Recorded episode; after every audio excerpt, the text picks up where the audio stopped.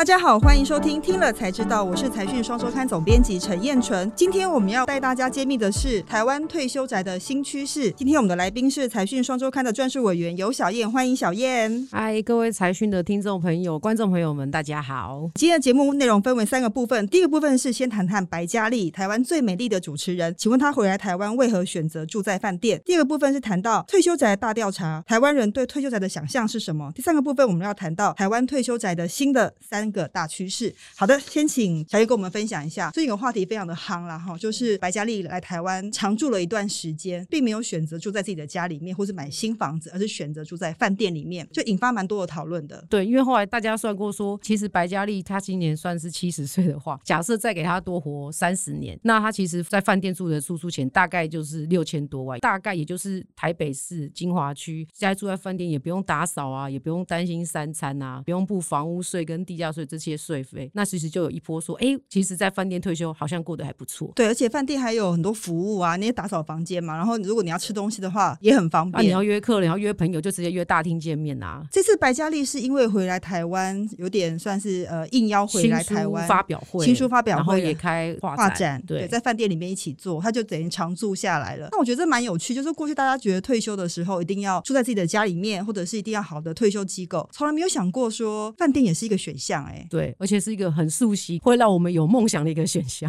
对，就是如果资源够多的话，住在饭店真的是又舒服，然后环境又好，又有人打扫跟关照，等于是健康的退休宅一个重要的跟新的选项啦。所以就觉得，哎，这个议题好像大家开始慢慢就很关注。那小燕为这个议题也去访了白嘉莉嘛？哈，对，对对，他怎么说呢？我很好奇，他本人怎么想法？因为他其实在应该说在各大城市也都有一些房子自产。那其实因为他先生就是大家都知道，他先生就是木材商人，然后蛮有名。那前几年。过世之后，他其实就到处去各城市看。那后来他觉得，哎、欸，台湾是他的家，他就回来。后来也刚好遇上疫情，然后觉得台湾也人情味很浓厚，就留在台湾就留蛮久的。他其实觉得说他自己比较像旅人啦，他这样的生活需求，那他住饭店，他觉得是很适合。他自己后来又讲说，因为实在太多朋友说，哎、欸，你是住饭店，要不要来看看我们台南啊？要不要来看高雄？他可以台湾全部轮流饭店住一轮吗？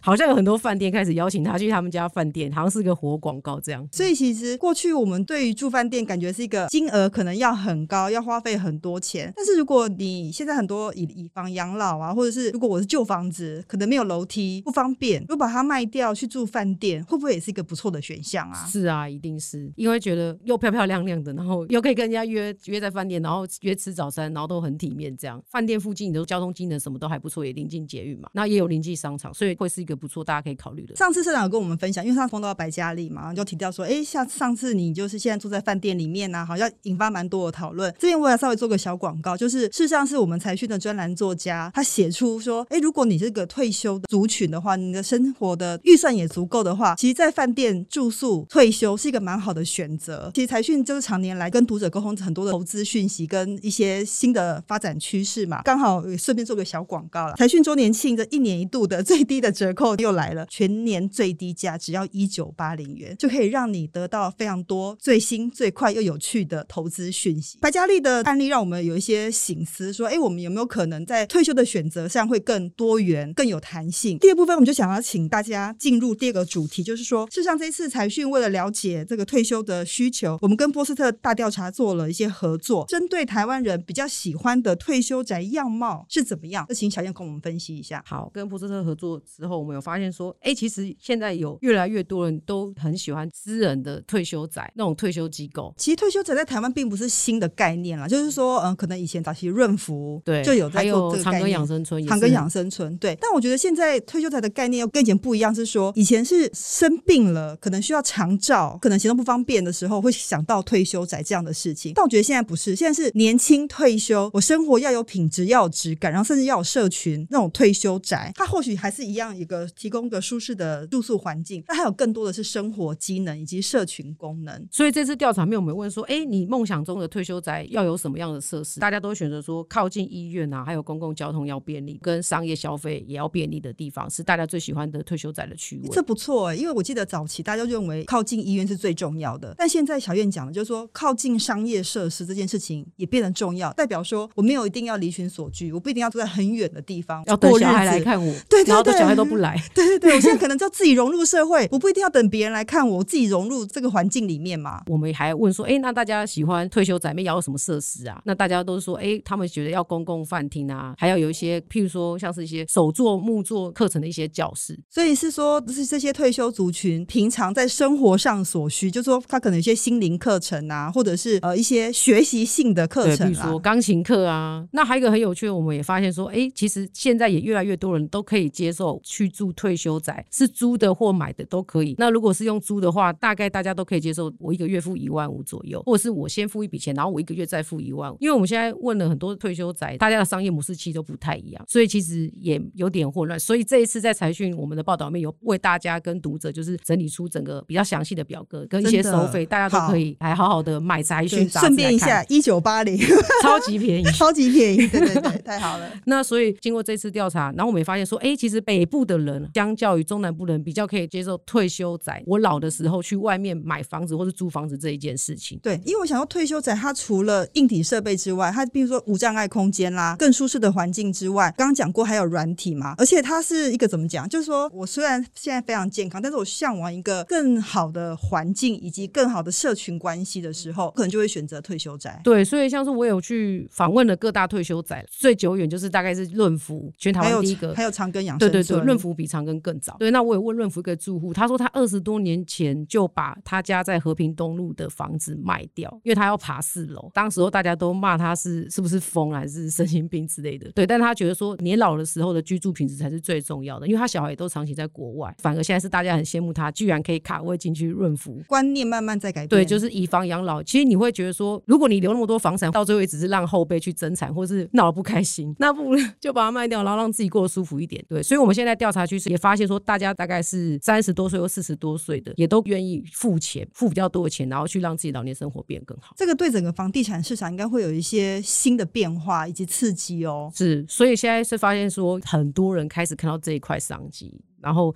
包含建商或者其他各大的企业都开始投入这个养生宅、退休宅的这个规划概念。对对对，我觉得有个现象可以跟大家分享，就是以前只要谈到退休、养老这样字眼，基本上大家蛮反弹的，就觉得说，哎，我不是那个老的那个族群。但现在渐渐的，大家对于这件事情有重新的定义，叫做养生宅或退休宅，它都是行有余力，已经不在工作的情况下，选择一个更好的居住环境。就这次我们在调查里面，是不是也有调查到说，以后退休你比较想要跟谁同住这件事情？是是是，我们有问说，哎，你想要跟你的伴侣啊，或是你要独居，或是你跟子女住这样，那我们发现一个有趣的现象，就是在六十岁以上的人，他特别的显著发现，他不喜欢一个人独居，他宁可就是住在子女家，或是住在子女家的附近。六十岁以下的这个趋势就完全的不一样，因为六十岁以下他们就觉得我可以跟好友三五好友一起住。对，那我很好奇想问一下小严，那以后你的退休宅的样貌，你觉得应该要怎么样子？我觉得饭店还蛮不错的，饭店很不错。对，目标梦想可以当贵妇之类 蛮好的，蛮好的目标，就努力存钱这样子。对对对，我觉得就退休目标越早设定越好，你就知道说你应该要存多少钱。这次我们有针对退休的金额做一些调查吗？对对对，有问说，哎，你大概多少钱可以接受用买的？大概年收入百万以上的，他们可以接受的价格大概都一千万左右。那大部分普遍都大概接受五六百万。我觉得蛮合理啦，就是说，因为退休之后，毕竟收入可能不是那么稳定，所以你不太可能丢太多钱在一个建物上面。嗯、所以有一些短租、长租或者是弹性的合约的方式，其实接下来我们可能就会讲说，其实现在整个退休宅的经营模式已经有很多新的趋势。那所以这个部分，我们就要请小林帮我们分享说，这次在做这个题目之后，我们发现台湾退休宅有三个新趋势。先讲一下说，现在真的有非常多人，他们都投入整个退休宅，譬如说日盛生，还有像是台湾房屋，他们在整个在新竹的关西打造了六千多坪的一个退休宅的一个地区。就是说这两年大家开始一起投入，对，还有森宝他们现在也在规划说跟日本人合作，也是要盖整个养老宅，重要商机。那我觉得生意人的嗅觉最敏感了啦，这个的确有需求在。对，那所以因为这么多需求之后，他们也到处去考察了。他们也去德国看，说，哎，有现在有很多养生宅，他们其实是轻盈共居，就是说老年人跟年轻人是可以住在一起的。就譬如说一个地方，老年人是住在这里，那学生可以用打工换宿的方式住在里面。那现在台湾有类似像这样轻盈共居的退休宅吗？有有，就是说像是台中的一个好好园馆嘛，这个创办人是那个静宜大学的一个教授。售。对，那它其实也刚开幕而已。所以它是在郊区吗？在沙鹿，哦，在沙鹿。OK，是是是。所以它是强调跟年轻人共处，但年轻人是算是雇员吗？年轻人算是雇员，但是他说也可以用另外一种方式，就是说模式其实是蛮弹性的。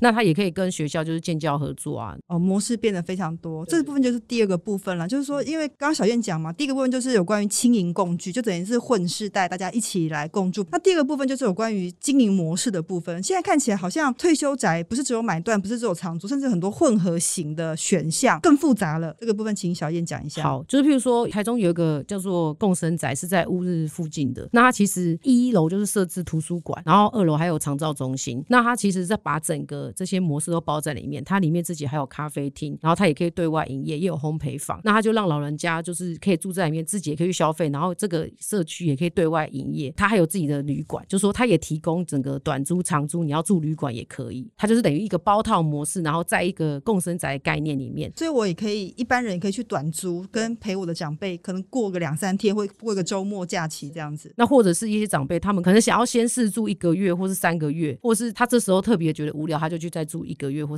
几个月这样子，都是长短居都是可以谈的。了解。好，那第三个趋势呢？第三个趋势是我们觉得说，大家现在越来越重视整个健康啊，然后自然的环境。我们刚刚有提到说，其实这些我们梦想中的区位是交通机能、生活便利好的，但其实另外一方面，其实大家也非常重视说，我在一个地方能不能整个身心灵是舒适的。那大家也会蛮喜欢，就是有温泉的地方。所以其实我觉得，因为退休当然是一个大商机，更不用说台湾其实已经迈入高龄化社会，所以如何优雅的老去、优雅的退休这件事情，我觉得非常重要。啊，当然它也代表的是一个庞大的商机。譬如说，我就看一些退休仔，他们比较大的概念是说，室内平数不用很大，但重点是我的公社、我的大厅、我的公共饭厅，我看花、看海或看山的地方是要大的，温泉区是要大的，这就是未来的趋势。了解。所以接下来我们应该会看到更多的新建案出现吧？一定的。我发现这两年就是大家非常的积极投入这一块，然后我们也很积极的到处去国外取经啊。相信大家以后有的选择会越来越多。对对，我也蛮蛮开心，就是说以后我们退休的选择很多，然后建商都投入到这块领域来，会让大家的退休生活更有质感。今天非常谢谢小燕的分享，谢谢，谢谢总编，感谢大家收听今天的节目，也感谢小燕的分享。YT 的观众请帮我们订阅、分分享以及按赞。如果你是听 Podcast 的话，别忘了给我们订阅以及给我们五颗星。另外，财讯收年庆又来喽，逢低抢购，全年最低价一九八零元。想知道更多财讯的内容，请别忘了订阅，听了才知道。我们下次见，拜拜。拜拜。